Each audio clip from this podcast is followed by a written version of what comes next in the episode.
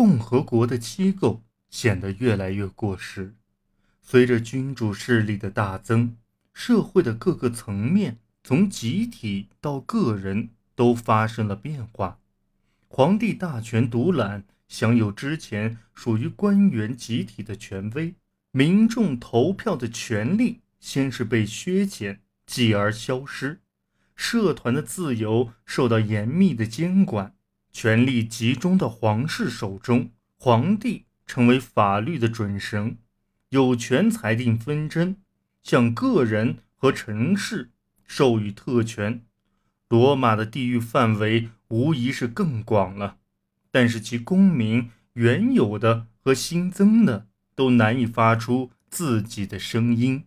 这种改变再一次反映在城市自身的纪念碑。和公共空间的修建和使用上，贵族之间争相修建的情况不复存在，取而代之的是皇帝个人在这方面的慷慨兴建。共和国广场曾是罗马民众与政治发生交集的场所，此时却很快被废弃了。神庙、圣地和带有传说的古罗马广场。都成了展示罗马历史的博物馆，是皇室的纪念碑。新建的神庙拱门传颂着帝国家族的丰功伟绩。过去的共和国广场的政治功能被移至皇宫，移至皇帝们修建的一系列纪念碑式的广场上。当时，国家的宗教和军事仪式都在这些广场上举行。尤利乌斯·凯撒在毗邻共和国广场的地方着手修建新的广场，这一工程最终由奥古斯都接替完成。他还在旁边建了他自己的广场。神庙的四周都有雕像环绕。战神广场就修建在罗马城外台伯河河道弯曲处的平原上。那里曾经是军队集结的地点，也是庞培建造罗马的第一座剧场的地方。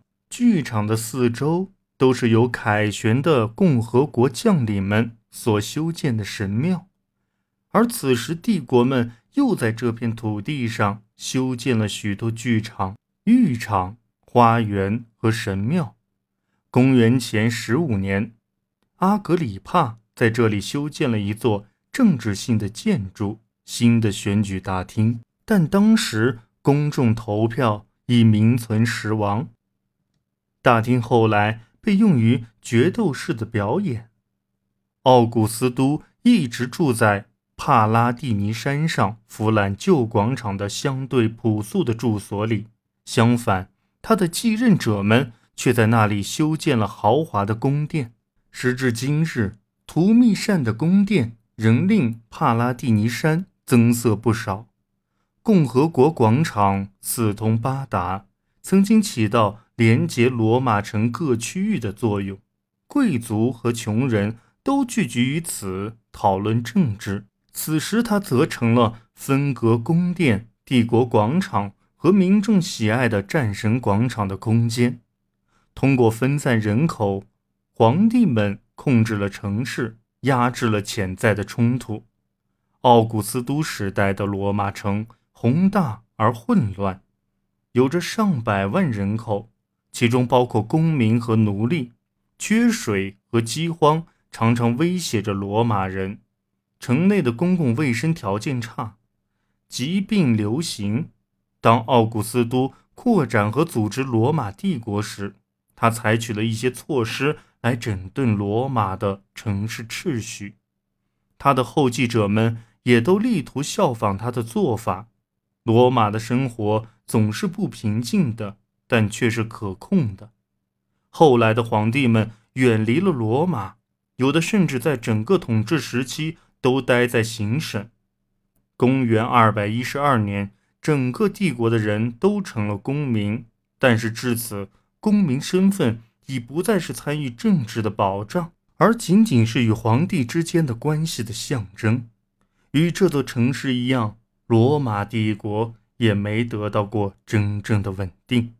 所谓的和平与安定是以专制统治为代价换来的，宗教和政治上的压制有助于体制的维持，但却无法拯救其衰落的姿态，也不能消除底层阶级和属地民众日益增长的不满情绪。结果，到五世纪，面对哥特人和旺达尔人的侵袭，整个西罗马帝国成了别人唾手可得的猎物。